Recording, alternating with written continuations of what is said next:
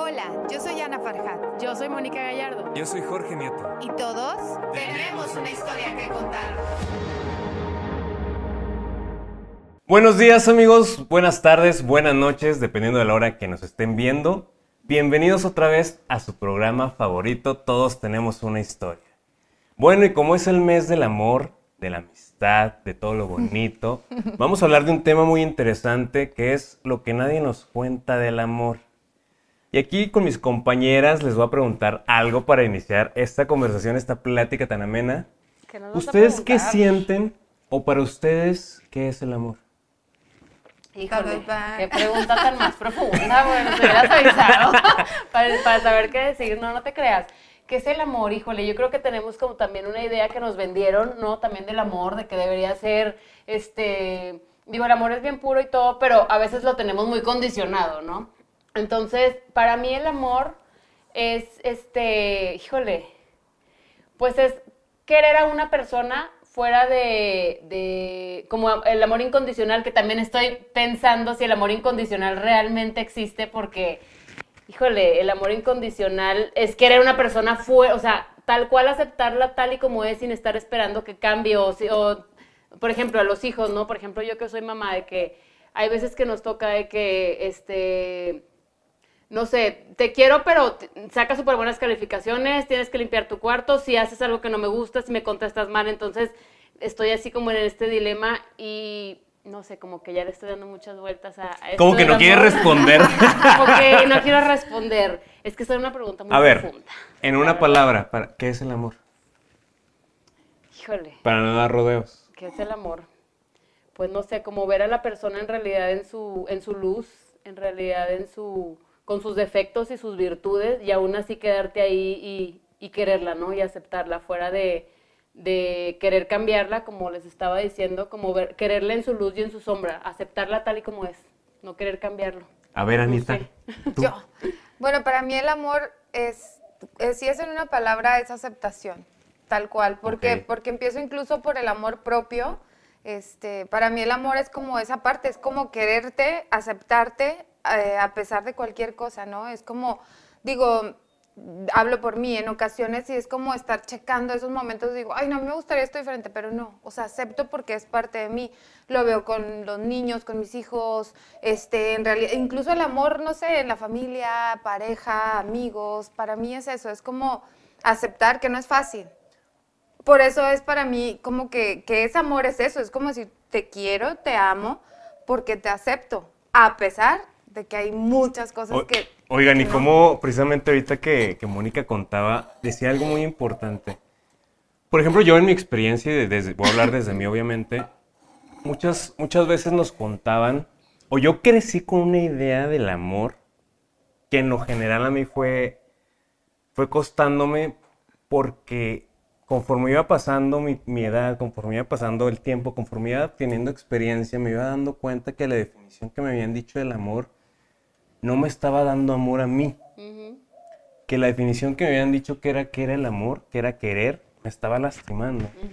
Entonces crecí enfrentándome a estos retos, a estas relaciones, a estas amistades, con una definición del amor que no me hacía amarme para nada a mí mismo. Y eso me, me fue costando mucho, me fue doliendo mucho.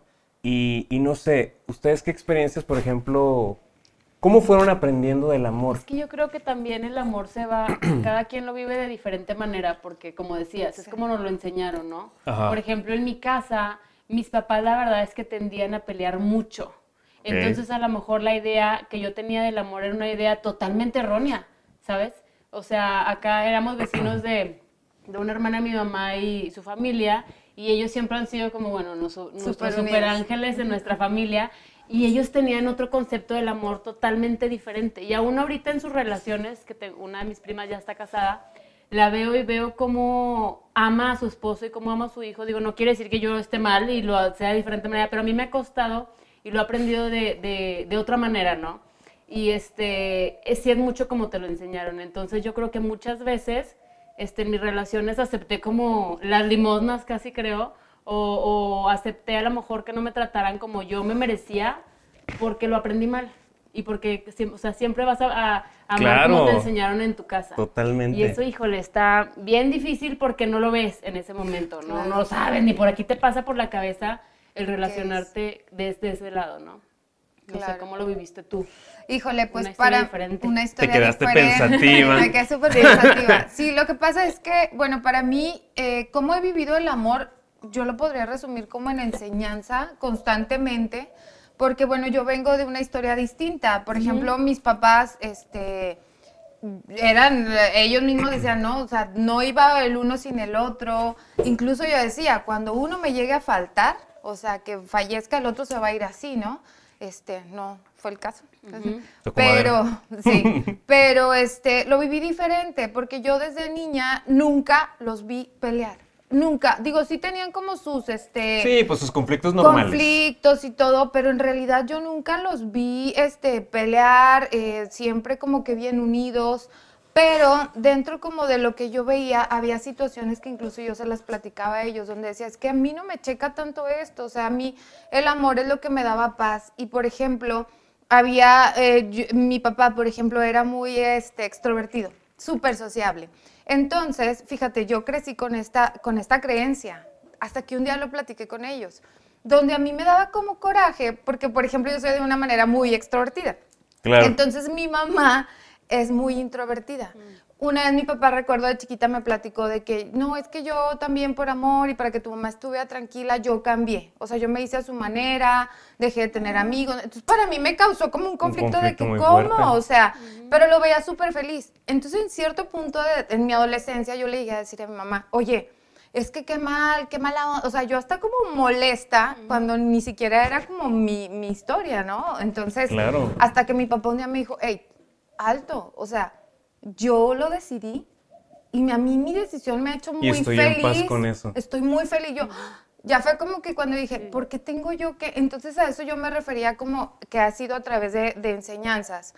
También eh, ha sido un poco contraproducente porque era demasiado amor tal vez que yo veía y como la pareja perfecta, Y a lo mejor te vas a querer buscar esa relación de tus papás. Es que ¿no? Y ¿sabes? tan Por perfecta eso- como la veías tú. Por eso ha sido contraproducente, porque hon- honestamente, este, por ejemplo, en las parejas, no sé, se veía que me decían, o a mi hermana, somos, somos mi hermana y yo, donde es que tú quieres que sea igual que mi papá, eh, que tu papá.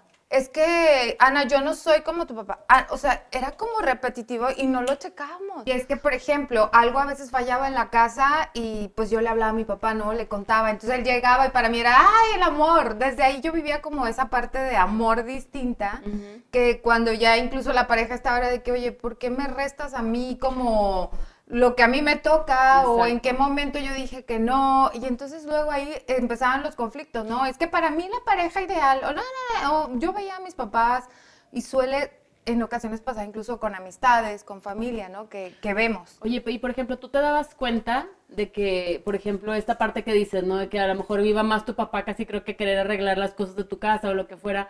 ¿Te dabas cuenta que, de que, híjole, le estoy como quitando el lugar de esposo a mi esposo porque mi papá entre y me quiera solucionar esto? No, sé. y fíjate, lo cañón es que no me daba cuenta como tal, sino me daba cuenta de, ya ves, él mejor vino más rápido que tú. Ah, o sea, ya. Él me, él me resuelve él me y tú no me resuelve resuelves. y tú no. Entonces, digo, a eso voy que ha sido enseñanza, ha sido aprendizaje, incluso en las terapias, ¿no? Es como decir, ese, esa idea que tenemos después como de, de, de todo color de rosa, que el papá, Sí. la Oye. princesa, o sea, Y hablando de las enseñanzas, yo me acuerdo mucho.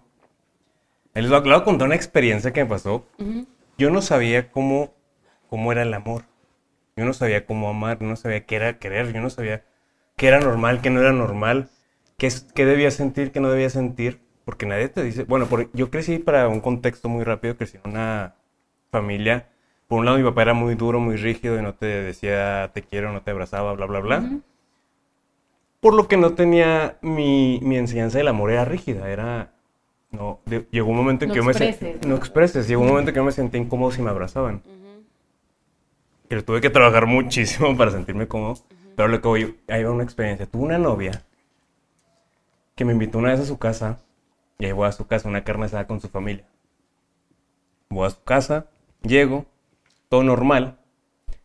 Y luego llega su mejor amigo está conmigo, y luego de repente se vaya y se queda abrazada así machín con su mejor amigo, y con, y con le da besos en el cachete, y yo, desde ahí, desde ahí empezó, siento algo, pero no sé si es normal o no es normal decirle algo, o sea, yo no me estaba como que juzgando a mí mismo porque no sabía qué sentir, y luego llega el papá, porque eh, eran divorciados, llega el papá, y eh, me acuerdo muy bien, yo estaba al lado de ella, llega con ella, yo de qué hola señor, me deja así con la mano extendida, ¿Cómo? llega el papá con la chava y le dice, ¿y este pendejo quién es? Ay, no en tu cara. Sí, pero ignorándome totalmente, haz de cuenta que tú eres, yo estoy a un lado tuyo, y ¿y este pendejo quién es? Ay, no, qué oso. ¿Y qué hiciste? La chava riéndose, no de incomodidad, sino de le dio risa, No. Ay, no manches, y luego. Y yo estaba a un lado, obviamente me sentí del nabo, Claro. pero yo en mi La mente primera no. vez que ibas a su casa, imagínate. Yo en mi mente, no, pero pues no, a lo mejor eres tú de loco, como nunca has tenido experiencia en el amor, bla, bla, bla, no sé qué tanto. Entonces no sabía cómo sentirme. Y ese es el primer error que creo que cometemos, porque tenemos, por lo menos hablo en mi caso, que tenemos en, en alto algo de lo que creemos que es el amor, y le queremos ser tan fiel a esa idea que nos olvidamos de sernos fieles a nosotros mismos. Por ejemplo, ahí yo me traicioné a mí mismo al, güey, me faltaste el respeto, tu papá me faltó el respeto, claro. tu amigo me faltó el respeto, todos me faltaban el respeto y yo me falté al respeto al quedarme ahí. Claro. Al querer justificar también, ¿no? Es que de seguro es porque, eh, no sé, así son ellos, o de seguro no me conoce y así es su papá, y de seguro. Y tú en un lugar donde te sentí, tu cuerpo te avisaba, me imagino, Eso. que te sentías, me siento súper incómodo, ya hasta casi creo que me siento mal físicamente, y sigo aquí, aguantando, ¿no? Totalmente. Sí. Y es que, por ejemplo, cuando preguntabas qué es el amor, sé que suena muy trillado, ¿no? Como está, Ujú. ahorita está mucho este mood de amor propio y todo este rollo. Ujú. Pero en realidad es- eso es, a eso me refería con, para mí eso es el amor, porque digo, y, y cuesta. Ha sido una travesía y experiencias e historias donde he llegado a la conclusión porque na- qué es correcto y qué es incorrecto, ¿no? Y para quién, o sea, Exacto. entonces, en realidad para tal vez para lo que para mí realmente es el amor y ya yo digo, no es que esto ya es lo correcto porque ya lo aprendí, tal vez tú me vas a decir, nada que ver con lo mío, ¿no? Entonces, es este, fíjate, hay algo que, que creo que a veces suena tal vez un poco extraño, pero incluso el amor es como una, como una empresa. Yo así lo veo. A ver, explícame, sea- ese- explícame esa definición. Me interesa. Es que en realidad, o sea, el enamoram- desde el enamoramiento, ¿no? Este, por ejemplo, cuando yo creo que a veces hace que falle un poco la falta de información, de conocimiento. Escuchaba la otra vez en un programa que dicen que es como una empresa, donde, por ejemplo, si tú vas a invertir en una empresa, tú no vas a invertir nada porque ya sabes, mira, el logo está bonito, claro, el Ah, sí, obvio, sí, claro, ya te entendí, Claro que no, o sea, va- Sí. indagas, investigas y que me va a dejar que... Y nosotros en ocasiones realmente entramos a una relación, ya sea amistad, de pareja, de lo que sea, como por la emoción. Pero para mí ya estando dentro de una relación, ¿a qué me refiero? Que es como una empresa, es hacer que funcione. Probablemente tu empresa no es igual a la mía, ni a la tuya. Entonces, por ejemplo, yo tengo unos amigos que, que él trabaja los fines de semana, ¿no? Siempre, desde novios. Y a ellos les funciona perfecto. Lunes se van al cine, martes se desvelan, se echan unos drinks, miércoles, y hay gente que, ¿qué te pasa? O sea, Pero ahí te interrumpo un poquito. El hacer que funcione tiene que ser de ambas partes. Sí. Digo, porque para los, no, para los que nos puedan oír que se confundan de que no, tengo que hacer que funcione, tengo que hacer que funcione. No, no, pero no, no. la- Un la- lado jalando no, de la- no. tiene que No, las dos no. partes querer que funcione para que funcione. Sí, es que a eso me refiero con una empresa. O sea, es por ejemplo una empresa cuando. No, lo, lo aclaro para los que nos, nos puedan estar Claro, escuchando. sí, sí, por supuesto. Es cuando real, cuando funciona una empresa es porque, pues, el que, el que contrata y el que está, exacto, hacen que sea como ese engrane, ¿no? Que funcione. Entonces, para mí, yo, yo lo llevaría a eso, como una empresa, cada quien lleva su sistema, cada pareja llevamos nuestro sistema, o sea, lo que a ti te funciona y er- erróneamente buscamos a veces como estas definiciones del amor y ahí vamos con la amiga, oye, es que me, ¿qué hago? Güey, pues te va a decir a su historia. Y conforme el ¿sabes? proceso A su que está viviendo. totalmente. Entonces sí, desde ahí es como ese amor propio, lo que tú decías, amigo, de decir, me, me hizo sentir incómodo, identificar cuando estoy incómodo, cuando no, y hasta qué punto de incomodidad, porque tampoco vamos a decir de que Sí. estoy incómodo y ya me voy. No, Eso. o sea, ¿qué me está haciendo sentir esto? A ver qué pasa, ¿lo puedo hablar contigo? ¿Qué onda? Entonces a eso me refiero un poco. Y eso es lo que tú nos comentabas la otra vez, ¿no? Que escuches mucho a tu cuerpo cuando pasan estas Un cosas. chorro, cañón. O sea, el cuerpo siempre te va a estar avisando y, y siempre, lo, como no le ponemos atención, porque primero... Y no sabemos. No lo sabemos. O sea, de repente empiezas de que hasta con pesadez en la espalda. O, híjole, ay, es que ando mala del estómago. Y, o sea, y de que es que no sé qué comí. Traigo no, migraña, No sé qué comiste, traigo migraña. No sé si les ha pasado cuando estás Claro. como Claro. con un problema cada rato, ya hasta lo traes en la cabeza y ya te empieza a doler y todo. Entonces, y no le, y no le ponemos atención al cuerpo. ¿Y ¿Y qué tú, tú cómo aprendiste a escucharlo? Mi cuerpo, Ajá. O sea, por ejemplo, en estas cuestiones, por- yo Del siento que amor. del amor es más complejo porque a veces queremos justificar, como yo justifico muchas cosas. ¿Tú cómo aprendiste en la cuestión del amor a escucharte? No, o sea, yo aprendí a escuchar mi cuerpo, la verdad es que yo estaba cero conectada con mi cuerpo hasta que empecé a estudiar esto, este, que empecé a estudiar terapia holística, Ok. que nos regresaban mucho al cuerpo. Me acuerdo que nos hacían meditaciones y de, a ver, ¿en qué parte, no sé, por Ah. ejemplo, sientes el enojo o sientes la tristeza, ¿no? A lo mejor de cierta situación y, y yo, a ver, y te pones a- de verdad a dejarte sentir y empezaba a sentir de que, híjole, está haciendo- hasta me duele el pecho de verdad, o sea, siento Sí. una opresión, o de que me empezó a doler la cabeza y no, y no es coincidencia, o sea, es que no volteas a ver a tu cuerpo. Y desde ahí es lo principal, o sea, el cuerpo es como un niño chiquito, te quiere cuidar y te avisa. ¿Sabes que hay esto? Ay, no, este, déjame me empastillo. Que la verdad yo sí lo hago, o sea, que me empieza a doler la cabeza y luego, luego me lo tomo en lugar. Digo, y conozco la técnica y todo, pero para mí a veces lo más fácil Sí, es la Ah, solución ya, fácil. me, me empieza a doler, por ejemplo, la semana, la semana pasada estuve pasando por una situación muy intensa y yo a mí jamás me duele el estómago, jamás. Y todos los días gastritis. Y todos los días comí algo me caía mal. A mí yo puedo comer piedras y no me cae mal. Nada. O sea, y ahí digo, híjole, este- por supuesto que mi cuerpo Claro. me está avisando que hay algo que le causa ansiedad. Entonces te lo juro que me salía al jardín y me bajaba, o sea, bajaba todas estas emociones y las dejaba y digo, son las herramientas que tengo, pero Claro. ustedes ahora a lo mejor cada vez que empiecen en una situación o algo, pues volteen a ver a su cuerpo porque es súper importante. Y volviendo al tema de lo del amor, este, el otro día escuché de que eh, un, un podcast justamente que platicaban de que somos la única especie que queremos cambiarlo todo. Dice, o sea, A ver, los animales explícame. no van por el bosque y van diciendo qué feo árbol debería estar más este frondoso o qué fea este flor debería ser naranja en lugar de rosa. O sea, y nosotros queremos cambiar al otro, así de que ¿por qué no es como mi familia?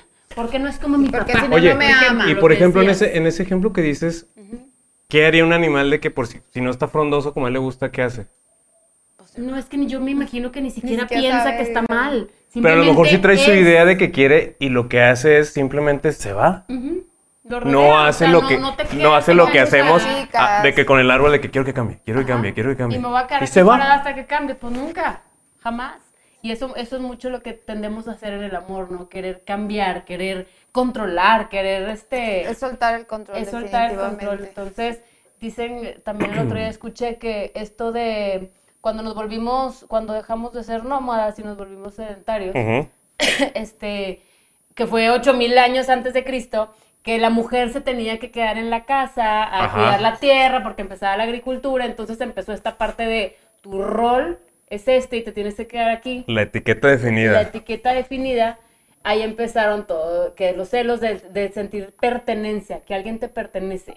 Cuando tú amas en libertad, porque te juro por mi vida que a mí me costó un proceso llegar a esto, o sea, eh, con mi esposo siento que tengo una relación muy libre, o sea, no, no, no lo quiero A controlar ni me quiere controlar, este, a lo mejor alguna vez pasa, pero no, o sea, no es, y, y me costó un proceso y no sabes qué paz Qué paz. se siente vivir así. O sea, no estoy diciendo, ay, quiero que cambie, quiero que sea esta persona. Digo, obviamente a veces pasa, pero no estoy queriendo cambiarlo todo el tiempo. Pero esto me costó un proceso larguísimo. Pero a ver, hablemos un poco del proceso porque a veces siento que las personas que escuchan y ven los podcasts dicen, ay, no mames, pues dicen que ya llegan a... est-".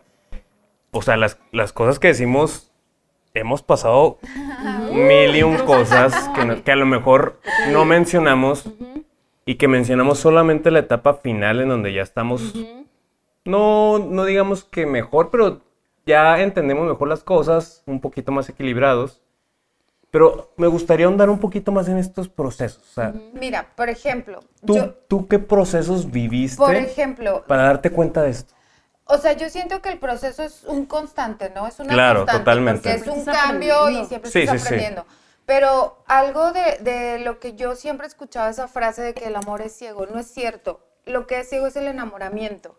Esa etapa del enamoramiento, porque incluso es como una autodefensa, donde, como tú decías, empecé a salir con esta chava y yo veía eso, pero es como, imagínate, si realmente nos mostráramos, no estoy diciendo que seamos hipócritas, pero si nos mostráramos tal cual. desde No, pero si usamos máscaras. es, o sea, güey, ni siquiera existiríamos parejas, ¿no? Entonces, este, el enamoramiento, a lo que iniciabas tú, para ti, ¿qué es el amor? Pues yo creo que eso es la aceptación, es como este proceso de el enamoramiento que eh, hay cosas que, que igual y, ay, bueno, no me encanta que te pongas blanco, pero pues, oye, te ves bien de blanco, o sea, pero ya el amor real es un proceso, una, para empezar de conocimiento, ¿no? O sea, digo, a- para mí honestamente el tiempo es irrelevante puedes durar 15 años con una pareja y de verdad no terminas de conocer, o puedes tener menos y te conectas, ¿no? Es como un todo, pero es un proceso como de conocerte realmente, conocerme realmente, porque en ocasiones, bueno, a mí me pasaba,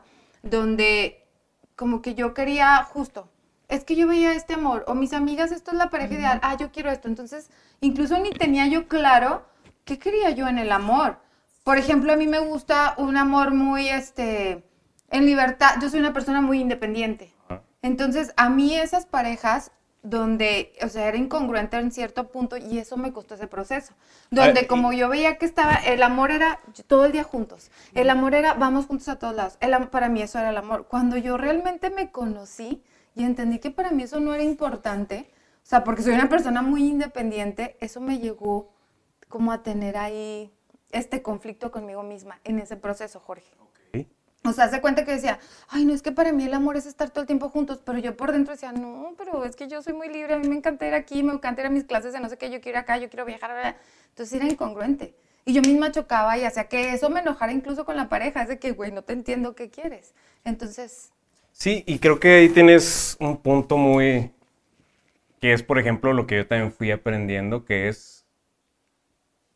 que va relacionado también con otros temas, al final de cuentas, que es serte fiel a ti mismo.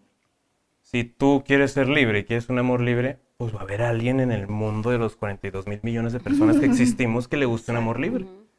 A lo mejor si yo quiero un amor de estar todo el día juntos, va a haber alguien que le guste estar un amor juntos. Pero también es, por ejemplo, yo en todo lo que una vez un, un psicólogo me contaba una historia, un cuentito, que a mí me, me gustó mucho, se los cuento y se los resumo rápido. Era una chava que de repente se veía vi- viviendo sola en su, en su casa. Se, fue, se fueron todos de su casa y estaba sola en su casa. Y de repente se le fue acabando la comida. Se le fue acabando la comida, se le fue acabando, ya no tenía nada, estaba desesperada, estaba desesperada, estaba desesperada y no sabía qué hacer. Le decía, Dios, mándame por favor comida, por favor, por favor, por favor. Y de repente timbran en su casa. Llegó un pizzero. ¿qué tal? Ordenaron Y- pizza. No, llega y la abre y le dice, ¿qué onda? Este, vengo a traerte una pizza. "Oye, pero no tengo dinero ni nada". No, lo voy a traer. Todos los días a esta hora te voy a traer pizza con la única condición de que no aceptes comida de alguien más. ¿Aceptas? Acepto.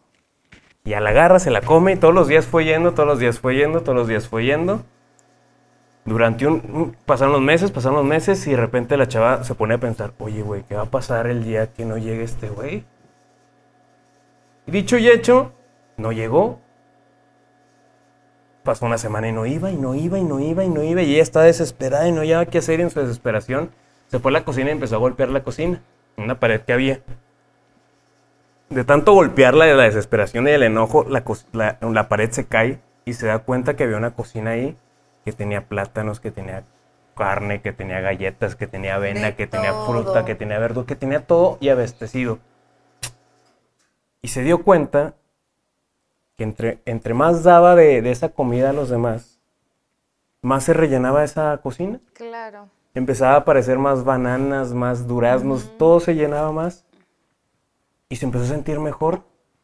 Y en eso le pasó el tiempo y tocan otra vez el timbre y era el pizzero. Dijo, no, discúlpame, es que la neta pasé un tiempo muy difícil y la, y la verdad es que aquí está tu pizza, la verdad es que no, no quería faltar, te quiero mucho, no sé qué tanto, bla, bla, bla, y la verdad me importas muchísimo y por eso estoy aquí. La chava le dice, pues sí, pero yo ya no te necesito, no quiero. Y el pizzero se enoja y le hace un pancho enorme. Y la chava nada más le cierra la puerta. Y sigue viviendo. Aquí va. Esto es una analogía, una metáfora del amor propio. Muchas veces, Claro.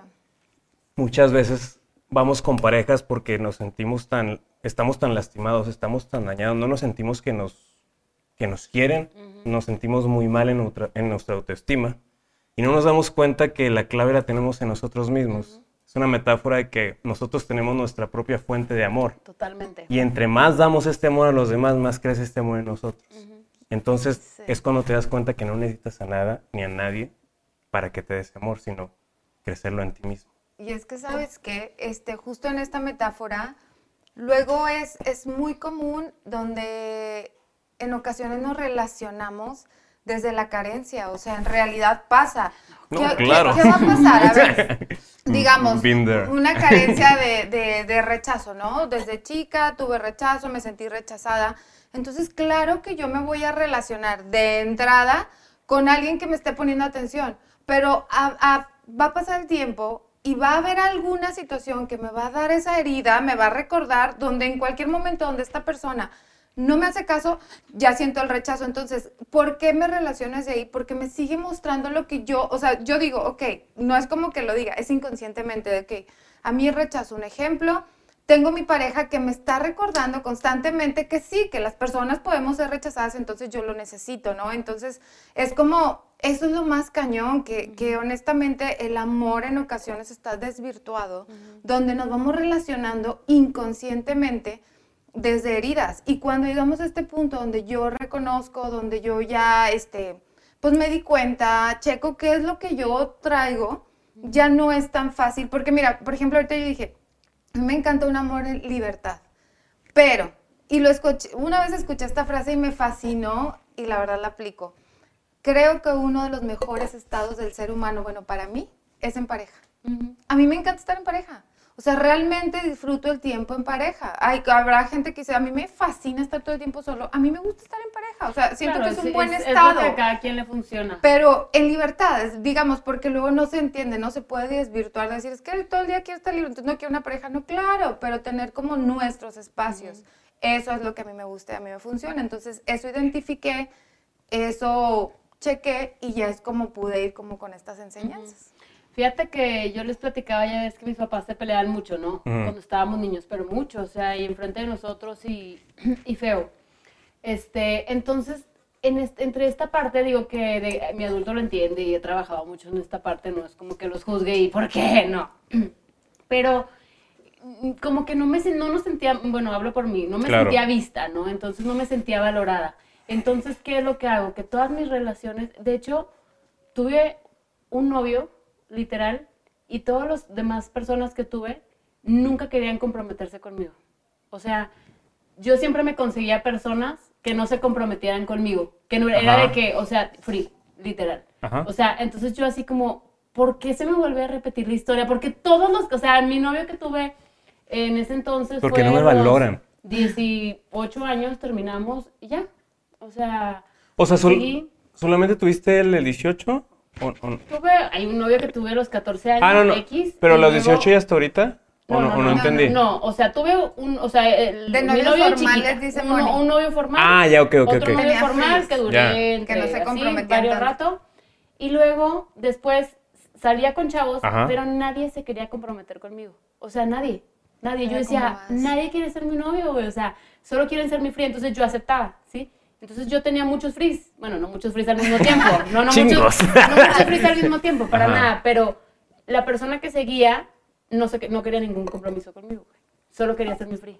¿Y tú lo detectaste cuándo? ¿O, o mientras Güey, lo de- tuve un free de muchos años, muchos, muchos años.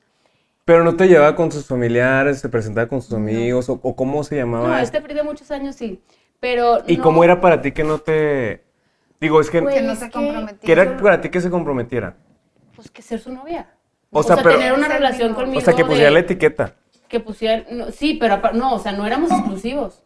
Ya, ok, ya, ya, ya entendí, ya entendí. X, güey, Ajá. ni hasta casi, casi que escondidas. Ya, ok, ¿sí? ok. Así, me pasó con uno de muchos años Ajá. y luego tuve otro, Ujú. este, tampoco quería tener una relación conmigo, güey. ¿Y les entonces- preguntabas tú? ¿Eh? ¿Les preguntabas de que por qué? ¿O Sí, te claro, daba Te echaban un choro mareador. Este, este frío de muchos años, este, tuve una hija con él, Ajá. fue mi primera hija que tuve a los 21 años, aún así no quiso casarse conmigo y está bien, o sea, no, no éramos nada, güey.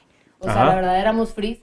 Entonces, después de él tuve otra relación que tampoco quería, o sea, siempre me encontraba a las personas que venían saliendo de relaciones Ya. Y entonces nunca era el momento, güey, es que vengo saliendo de una relación. Ah, Siempre. ¿Y qué les Yo decía, güey, mostrabas o sea, no mames, o sea, ¿eh? ¿Y qué les mostrabas tú? Como que eras súper Yo tranquila, era, la- súper yo relajada, era la que yo te escucho, la no buena, mames, ya. o sea, me acordó.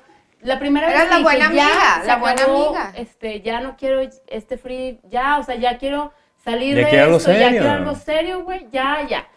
La persona que me encuentro después, güey, tenía novia. Bueno, no, no tenía novia, no, perdón, no tenía novia.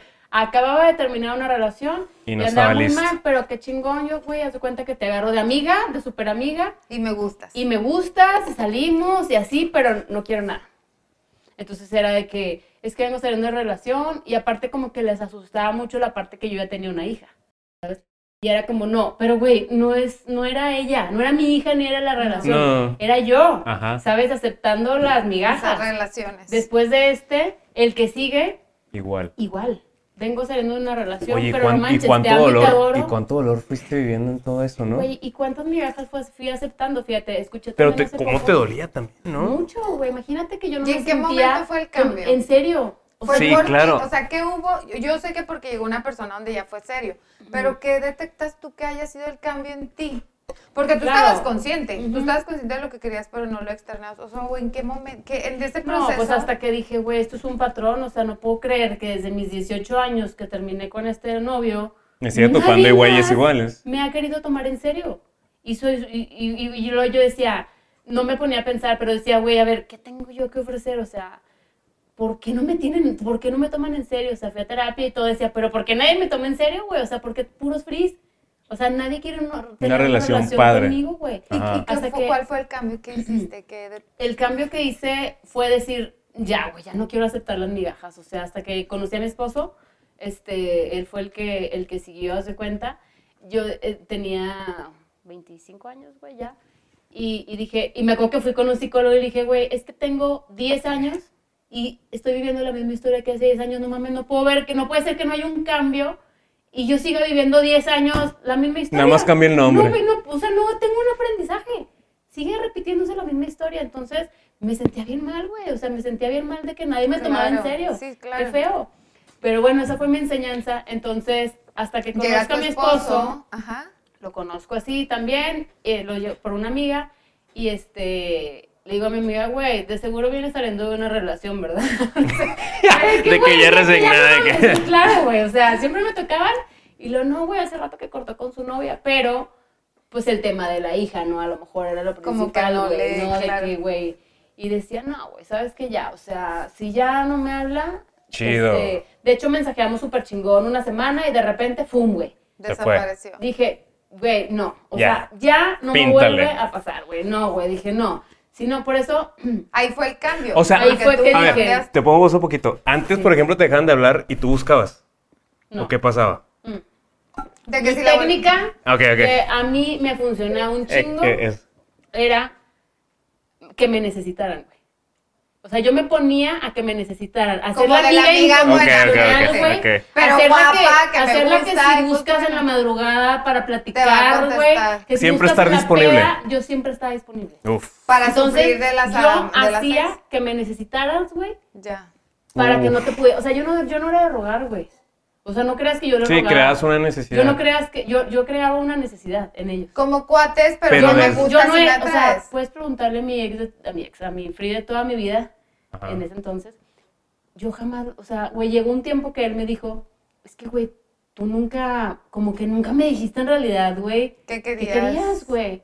Ay, Pero- eso, eso es muy Y interesante. luego también me dijo algo bien interesante que siempre se me va a quedar grabado. Me dijo, güey, ¿por qué todo lo que te hice, ¿por qué seguías ahí, güey? Uh. Que te diga Sí, eso. güey, él es mi maestro, Eso está muy cañón, fuerte. güey. Que te diga eso, Dijo, güey, No, o sea, pero no lo vi. Si nos está- O sea, me lo dijo, no, me- no me lo dijo como Sí, en mal plan. denigrándome, güey, sino No, yo sé, pero como quiera. ¿Qué, pasaba. Como quiera el que te lo diga es que está consciente de todo lo que hizo. pe- Sí, no, O sea, totalmente. también- Y se sentía muy culpable en algún momento, güey. Pero es que no era él, güey. O sea, Mm. era que Era- yo lo era tu- permitía. Totalmente. Me- o sea, pero sí me, me, me puso muy cabrón que me dijo, güey, ¿por qué aguantaste tanto, güey? ¿Por qué no te fuiste a la primera o a la segunda? ¿Por qué, güey? Y yo así que, claro, güey, o sea, no es tu, tu culpa al 100%, güey. O sea, ¿por qué me dejé yo Sí, hacer te- eso? Ajá. ¿Por qué me puse de pechito? Pues no, güey, porque estaba aprendiendo eso.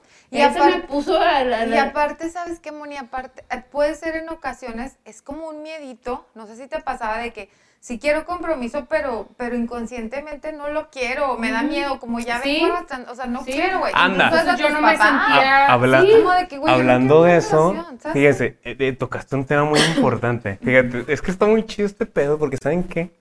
Está muy padre lo que... Todos tenemos una historia. Todos tenemos una historia. No, ¿saben qué? Es muy importante lo que dice Mónica porque cuando te atreves a adentrarte a ti mismo, cuando ya estás tan cansada que te pasa lo mismo, no. cuando ya estás hasta la madre que te usen, obviamente por ti, siendo responsable y consciente que eres tú y no la otra persona, dices, ya, ya quiero algo. ¿Y saben qué me di cuenta yo? Por ejemplo, yo, todas mis novias que he tenido, todos mis ligues que he tenido, no tenían figura paterna.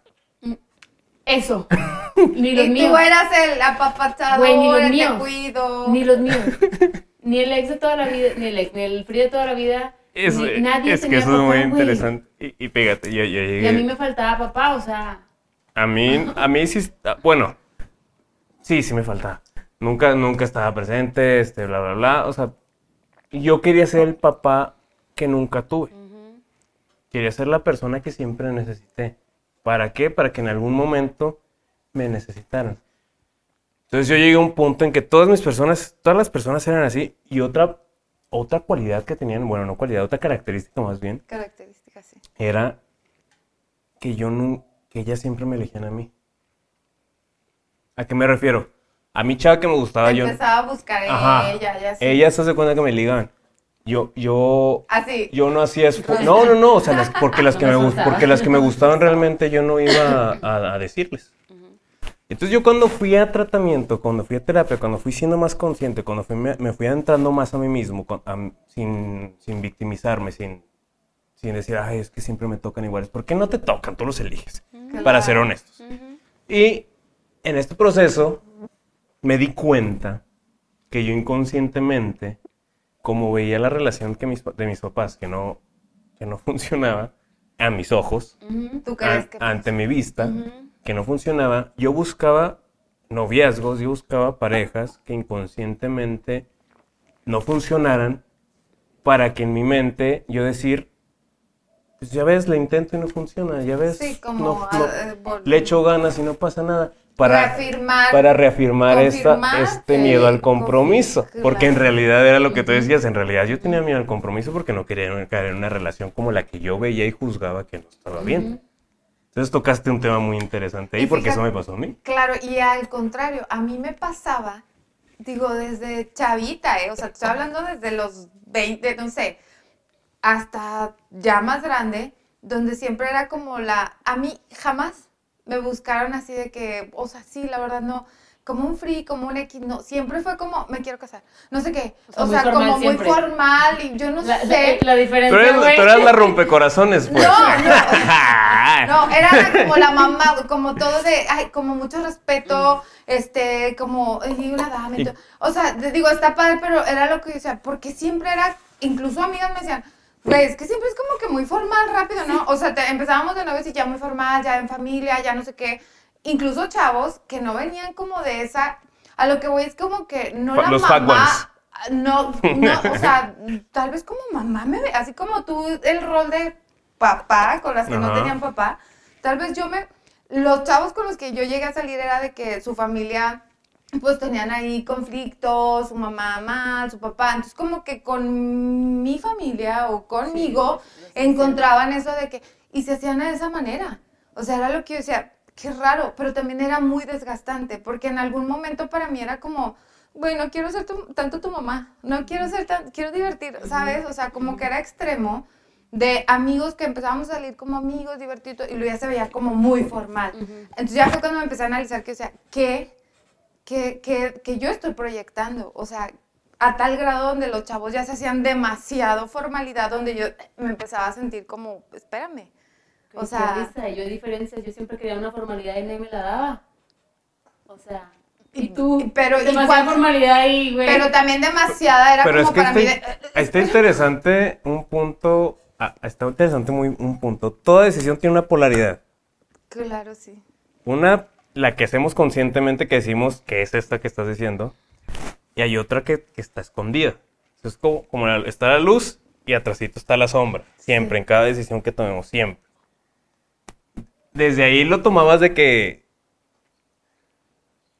tú tomabas esta, esta batuta desde esta parte que tú estás diciendo, pero desde la otra parte que no veías, ¿desde dónde lo podrías, desde dónde tú te ponías en ese papel? Yo, O sea, como para qué?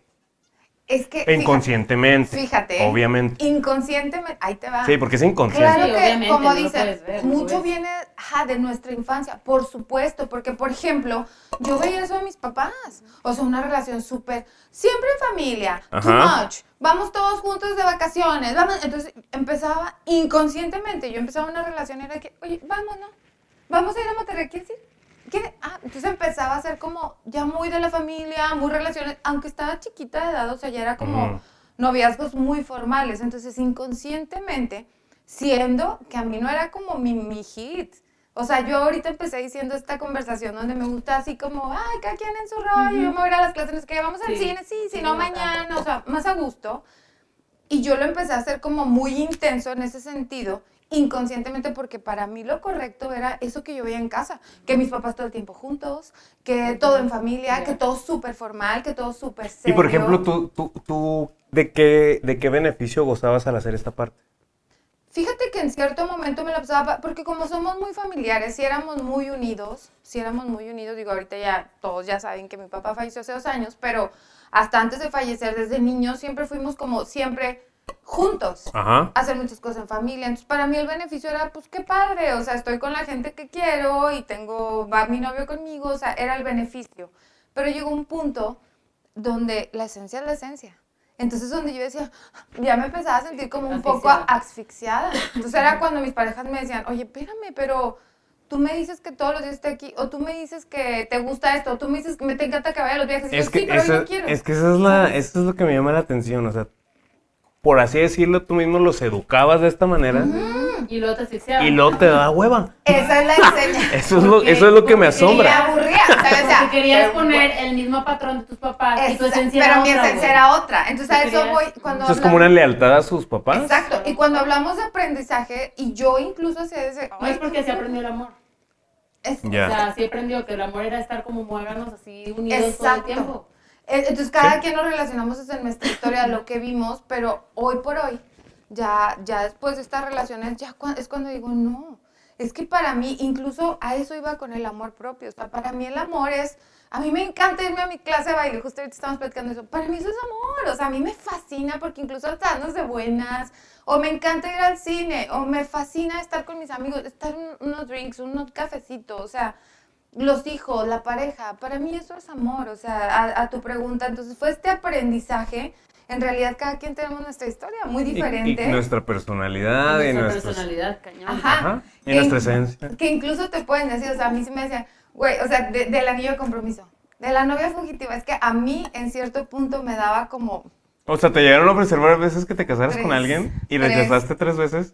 Tres. La novia La novia fugitiva. La novia fugitiva. Entonces, no era que me encantaba ni lo cuento, claro que no, no me hace, no me hace sentir orgullosa, claro que no, pero es que ya era mi esencia, o sea, estaba mi esencia que me decía, oye, pero te lo estoy dando, o sea, que es un anillo, las mujeres quieren anillo compromiso y yo, Oye, pero qué interesante, pero no ¿no? Porque hasta Sí, cier- pero no contigo. Pero- o sea, Pero ni el otro, ni el otro, ni el otro, güey. está interesante. Porque Porque venías tú haciendo esto. Eso, y era mi esencia donde yo decía, "Ah", porque yo sentía que esas parejas eran demasiado hostigantes. Entonces yo decía, sí, gracias, qué padre. a mí me Oye, pero qué anillo padre compromiso". porque hasta cierto punto ¿Tú querías ese hostigamiento? Y lo reconocí. No, Bueno. pero lo que se me hace muy interesante a mí de tu, de tu historia, Historia. es, hasta cierto punto, porque ahorita dijiste, hasta, hasta chavos que no eran así, se hicieron así. Eso es lo que se me hace muy interesante. Hasta cierto punto, o sea, tú los... Tu forma de ser o tu Los forma de... lo- a los envolvía a que fueras de esta manera y ya cuando fueran así tal cual de que casarme y todo el rollo, te Ya no. ibas para atrás. O sea, ¿tú qué aprendiste del, por qué te ibas para atrás? Híjole, te digo una cosa, fue bien difícil. O sea, la historia podría parecer de que, ay, qué padre, güey, un noviazgo. Honestamente, para mí fue muy complicado, fue difícil. Este, por, o sea, fue una separación también. ¿Por qué? Porque mi esencia, o sea, yo, yo quería otra cosa, yo dictaba otra cosa. Mira, fíjate, yo tuve un novio, yo vivía en Estados Unidos a los 21 años. Mm. Entonces yo realmente me enamoré de este chavo, el, el italiano. Uf. Uf. Entonces, vivía allá y todo, y él me dijo, o sea, vamos a casarnos. De ahí empezó, fíjate. Y yo, este, sí, es que sí te quiero mucho. Bueno, regresé de Estados Unidos un 24 de diciembre, me acuerdo, a casa de mis papás y les dije, ¿saben qué? Es que me enamoré y mis papás lo llegaron a conocer, y no, pues es buen chavo, no sé qué. Él me llevaba cinco años, me lleva cinco años. Y ya, o sea, tenía, vamos, ándale, Ana, mira, yo sí quiero, vamos a casarnos, ya que el trabajo y no sé qué. Ya había comprado los boletos. Yo estando en Torreón, o sea, y sí lo platico en realidad, fue por esa Claro. lealtad, o sea, desde ahí traigo ese mood, este, fue de, le hablé un día, un poquito antes del 14 de febrero, le dije, ¿sabes qué? Es que no me puedo ir. Sí te quiero mucho y todo, pero están mis papás aquí. O sea, esa fue mi, No. Excusa. están mis papás, no, y no fue excusa, o sea, a mí era la- esa lealtad de mi fa- mis papás ¿Qué voy a hacer sin ¿Qué van a hacer sin mí? sin mí. Y desde ayer dices, ¿qué, qué, qué te sientes? Como para decir, ¿qué van a hacer sin mí? Yo sin ellos. O sea, Sí, sí, por eso te digo, o sea, eso fue lo que lo que te sacó el apuro, por así decirlo, pero realmente qué fue. el miedo, fue, fue la lealtad tal vez con mis papás. Yo decía, y es que, y si ya no los vuelvo a ver, y si no me ven, y si, se- y si, yo hasta decía, y si mi papá este, le da un paro cardíaco porque, porque no me ve, y como éramos tan unidos, pero yo en realidad sí me quería ir. O sea, mi, mi sentimiento es, o sea, yo quiero, claro, y sufrí, y lloré, y lloré, y duré sabes que- meses. y sabes qué? que tú lo dijiste, de que yo era como la mamá de ellos, como que tiendes a hacerte cargo, ¿no? A lo mejor, a lo mejor querías hacerte cargo de tus papás. de mis papás. Cuando no, no, no lo necesitaban, o sea, estaban ellos dos juntos. Por eso- como, ¿qué van a hacer sin mí? A lo Por eso- ellos como que, Ajá. hijita. Por eso te digo que todo viene desde la infancia, tenemos que reconocerlo. Este, fue un proceso doloroso para mí, claro, porque incluso yo era, mi papá decía la frase de, tú mueves el pandero. O sea, de, oye Laura, me llaman a Laura, oye Laura, ¿y qué vamos a hacer mañana? Y háblale a Laura para la decisión, o mi mamá, oye, Como te van Laura, ¿qué-?" programando también Güey. para eso. Y lo repetían las parejas. Claro, claro, claro. Exacto, y lo repetían las parejas. ¿Qué fue mi proceso doloroso de llegar al punto donde estoy, donde ya estoy tranquila? Es de decir, espérame, o sea, no tengo No que cargar contigo. todo. Me encanta lo que pueda ayudarte y tú a mí, por eso es el, por eso es el nombre de pareja. O sea, porque a veces está muy trillado de que todos parejos, la economía, esto no, pero es pareja de decir que tú te sientas cómodo, que yo me sienta cómoda, sin cargarte ni cargarme. Entonces era tal vez, amigas me decían, güey, pero qué padre, pues te digan, sí, pero no, porque era vivir una vida que, que no era Que mi no era esencia. Exacto. No que era no tu mi vida. esencia, ¿sabes? Entonces sí fue como un camino, cada quien tenemos, nuestra- ahora sí que nuestras historias. Oye, pero qué padre porque tú al final de cuentas lo viste. Tú al final de cuentas llegaste a este punto en el que ya te sientes un poquito O mejor, sea, un poquito ¿cuándo- más ¿Cuándo lo equilibrada. viste? Creo que siempre lo vi, Ah. siempre lo Siempre vi, dijiste, me este- daba este cuenta está de que este, claro, pero para mí era, mm, la prioridad es estar bien con mi familia, la prioridad es estar bien con mis papás. Cuando tal vez lo concienticé en decir, stop, a través de, o sea, realmente no tiene uno que ir, está muy el, vamos con un psicólogo, vamos a una terapia holística, lo que sea. Cuando tiene un problema uno, no. Creo que todos es súper sano estar siempre Sí, en constante, este, pues ahora sí que es concientización, concientizarse con uno mismo, ¿no? Yo creo que fue cuando dije, ya, güey, o sea, no, no quiero repetir este tipo de pareja. O si la repito es porque así lo quiero y no me hace sentir, porque era como, Yo estoy a gusto con mi estoy a gusto. Porque había parejas donde decía, uy, sí, sí me encanta, qué padre, ay, ya me da flojera, ay, que, es que esto no me encanta. Y era cuando quería cambiarlos. Entonces era cuando ellos me decían, oye, espérame, o sea, me dices una cosa y luego me dices otra. Entonces ya fue cuando empecé a, a ser más empática con las parejas, en, en entender, decir, sí, tienes razón, güey, o sea, ¿desde dónde está la claridad de mi parte hacia ti? O sabes que esto es lo que quiero, porque era incongruente. A veces yo decía, es que yo quisiera más padre, libre y todo. Y lo, pues sí, Ana, pero todos los fines me dices que hagamos la carnita asada los domingos en Claro. familia. O sea, ¿cómo? Sí, como, no, no, no. La incongruencia. Y En- que al final de cuentas la incongruencia es parte de nuestra vida diaria. A veces decimos cosas y actuamos totalmente distinto Claro, a lo que... esa parte a humana lo también, que ¿no? queremos. Pero bueno, tratar de ser un poco más congruentes. Y tú, por ejemplo, ¿cómo era tu Échame. historia? O sea, por ejemplo, ya dijimos que acá Nosotras. que no se Yo preguntándoles más para no contar yo. ¿Y tú? Fuiste Pero, a ver. punto medio. Pero a ver, eh, de, acótamela más, ¿qué quieres saber? ¿Mi ¿Cómo- historia en qué cómo- sentido? o sea, ¿tenías un patrón que se te repetía? Por Sí, ejemplo, el de- Cada quien dijimos... No, pues el, el- el que ya te había dicho, el de las chavas que no tienen figura paterna, el de las chavas que yo quería salvar. y obviamente ellas no me pedían ni querían ser salvadas. Que Quería salvarlas a la que queremos costa. Sí. salvar. Y, y- porque, por ejemplo, yo soy una persona muy sensible. Yo soy una persona que siente mucho las cosas y a veces sentía cosas que iban a pasar o sentía cosas que, que iban a suceder con tales personas y yo quería salvarlas de lo que les iba a pasar. Era como si yo estuviera Es también viendo... querer cambiar, ¿no? No querer aceptar que es tal cual así las cosas. Es quiero que sean como yo pienso que es mejor o qué. Mm, Más bien, como a mí en su momento nadie me salvó, como a mí en su momento yo quería que me ¿Y salvaran. para ti qué era salvar? Por ejemplo, es que les va la analogía que vi y la metáfora donde, donde me cayó todo el 20. Es como si yo estoy en un lago, en, hay tierrita, hay pastito, estoy en la tierrita en el pastizo, hay varias personas, y estoy viendo yo que un niño se va a ir al lago, un niño chiquito, y se va a ir, se va a ir, se va a ir, se va a ir. Mi instinto es querer ir a salvarlo y ayudarlo. Ese es mi instinto, pero ¿cómo yo sé si ese niño sabe nadar? A lo mejor sabe nadar, a lo mejor se crió en el agua. Claro. ¿Cómo yo sé que quiere que lo salven? ¿Quién me dijo a mí que alguien necesita que lo salve? Pero está- pero está- proyección, ¿no? De que, Como tú dijiste, a mí nunca me Ajá. salvaron, yo quería salvar, exacto. Exacto, carencia, totalmente. Es, exacto. es mi carencia. Y por ejemplo, como les contaba, creo que les conté el programa pasado, antepasado. Pues en mi familia nadie dice te quiero, en mi familia nadie te abrazaba, en mi familia cuando ¿Y yo tú llegué, sí eres de decir en una relación? ahí te va. Yo no era así, a mí me incomodaban los abrazos. A mí llegaba, yo veía que mis amigos llegaban con sus amigas y las abrazaban. Ajá. Y yo decía, güey, qué incómodo, o sea, déjala. O sea, la estás hostigando. Y cuando no, cuando pues, Ellas signi- les gusta. significa afecto, o sea, no quiere decir algo sexual, Sí, no. sino que te doy sí, mi claro, afecto, te doy mi afecto, te doy mi cariño, te doy mi apoyo. Y yo decía, güey, qué incómodo, güey, la estás hostigando. Y cuando me abrazaban a mí, yo me ponía así duro. De aquí a aquí. Tuve una relación pasada, mi relación pasada fue cuando yo aprendí a querer. Obviamente, Como, ah, más. Desde la herida, totalmente me relacioné desde el apego, porque fue la primera que me escuchó, que me abrazó, que me dijo te quiero, ya. pero fue la primera que me dejé que me abrazara. Ya. Fue una relación donde me relacioné desde el apego totalmente, pero donde aprendí a querer mejor. O sea, desde el me dejé querer. Ya. Fue la primera que me dejé querer, que me dieran todo en lugar de yo dar todo. Que bajaste como tus barreras y ahora te tocó recibir. recibir desde el apego, ok, desde el, pero me, me- me dejé querer. La primera de todas.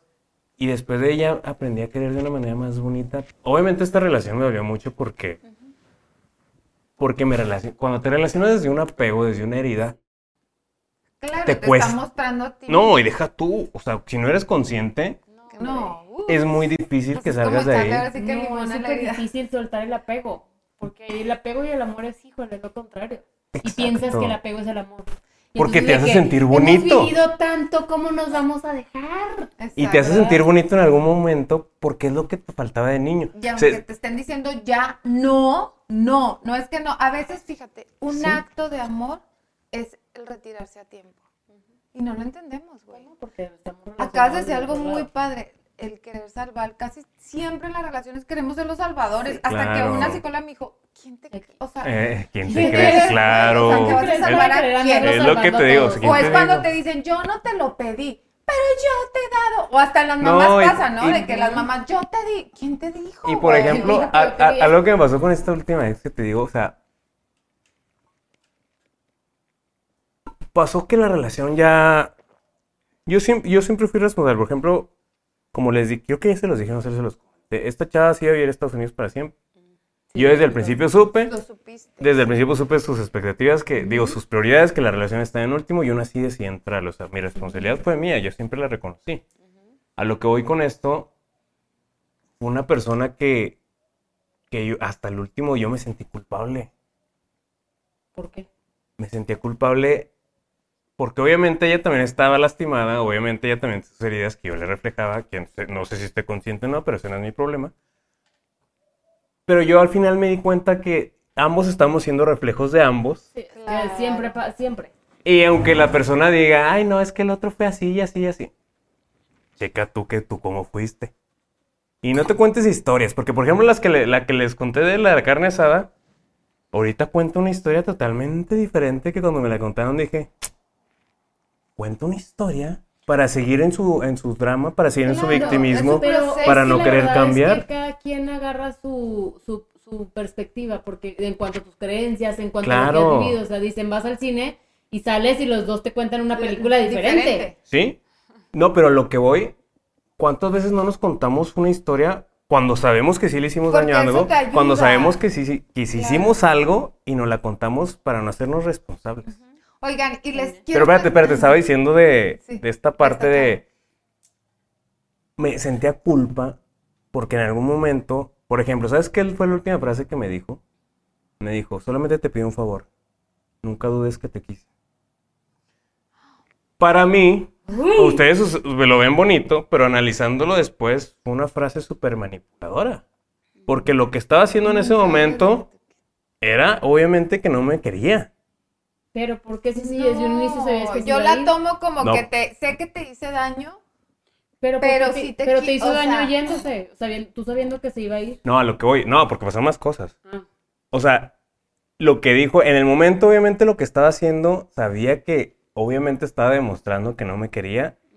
Y al decirme, solamente prométeme una cosa. Ok. Como para no sentirse tan mal ella. Claro, y no, y, pa- Y, y y- soltar la y- responsabilidad. exacto, y es manipulación, ¿por qué? Porque obviamente yo estoy sintiendo que no me está queriendo, y al decirme, prométeme, me está haciendo, por el amor que yo le tenía a ella, cumplir esa promesa, y, me- y es como un shock conmigo mismo, porque, Claro, güey, estoy claro. sintiendo que no me quieres y no me estás, no, me ¿qué estoy permitiendo sentir lo que sí siento, porque me estás pidiendo que te prometa Ya. que sí sentí que me quisiste. Son cosas que te das cuenta después y dices, ¿cómo no me di cuenta en su momento? Pero como dicen, es aprendizaje, te vas dando cuenta. El chiste es ser consciente, no contarse historias, no ser, no ser permisivo con uno mismo, no justificarse. Si fuiste malo, no malo, malo en el sentido de, si te, si hiciste un- una, si tuviste una actitud que lastimó a alguien y te diste cuenta conscientemente o no conscientemente, no la justifiques.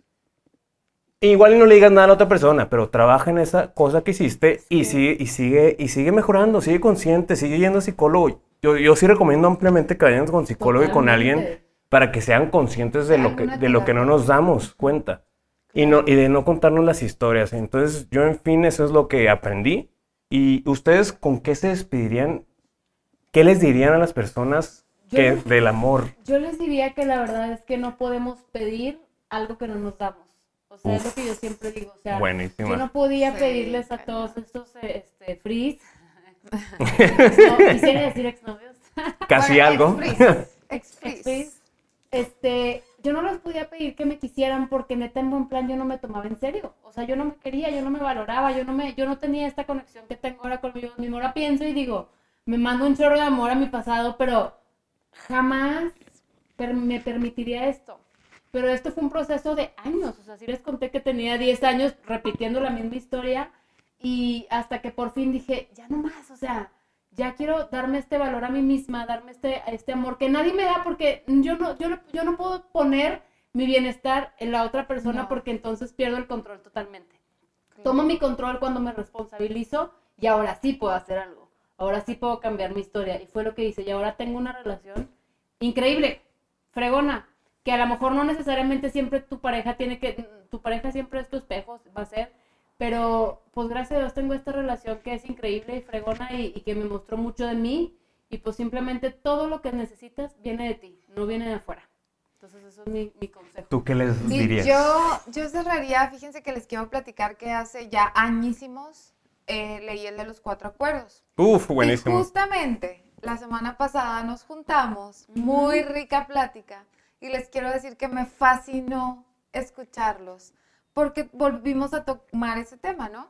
Y me cayó así que, claro, güey, o sea, es conócete y conoce a tu pareja. O sea, yo creo que es, a veces es tan fácil amar y nos hacemos una bola y un rollo tan fácil. Es como, a ver, y Jorge me dijo, Ana, ¿cuál es tu lenguaje del amor? Y yo, "Mm, pues yo soy muy física, me gusta abrazar, soy muy...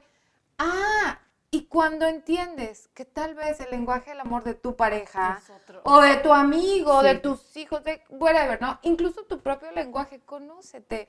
Cuando realmente dices, claro, güey, claro, no es que sea mala persona o yo, no es que tal vez yo te estoy exigiendo que ni siquiera es tu lenguaje del amor. Entonces, ser un poquito más empáticos, eso es amar. Totalmente, más empatía, más amor, más respeto, más paciencia, eso es amar. Es como decir, güey, yo soy súper física, Tochi. para mí es, para ti te da A lo mejor si Bueno. te tocabas con alguien de mi pasado, yo, un yo del pasado, ¿y yo qué? te hubiera quitado. Exacto. Entonces yo que en ese momento, claro, mi ego, no me quieres, es que no me, no te dejaste Claro. abrazar. Y tú, güey, claro que te amo, pero Mi es que lenguaje para del amor mí es no otro. puedo, güey. Para mí mi lenguaje del amor es, te traje tu cenita. Ah, entonces. Como para mí, actos de servicio. ¿no? Para No tirar tanto- todo el servicio. Entonces me fascinó esa plática. De verdad, digo, ya yo es con lo que me quedé, con lo que me quedo. Y, y son cosas tan fáciles, pero que si nos echamos por ahí un clavadito.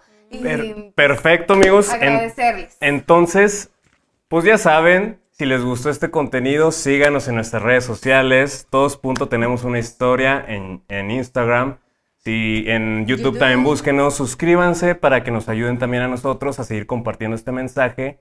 Y si ustedes también tienen algo que compartirnos, si sintieron identificados con alguna historia que contamos, si quieren saber más de los lenguajes del amor, si quieren saber más de algo que nosotros le podemos aportar, coméntenos, mándenos un mensajito, mándenos en Instagram, lo que sea, para seguir estando en contacto con ustedes y hacer de esto una comunidad, que al final de cuentas el propósito de este programa es ayudarnos mutuamente, compartir mutuamente, ayudarnos a crecer, a evolucionar nuestras desde nuestras historias, desde nuestra experiencia y de todo lo que hemos estudiado, porque también somos gente que ha estudiado de muchos temas de este tipo. Entonces, Y temas que quieran saber. y también, temas que quieran saber, compártanos, compártanos lo que quieran. Ahí estamos para escucharlos, estamos para hacer este programa para ustedes. Entonces, recuerden que, Que todos, todos tenemos, tenemos una una historia historia. que contar. Gracias. Gracias. Nos vemos. Nos vemos. Bye. Bye.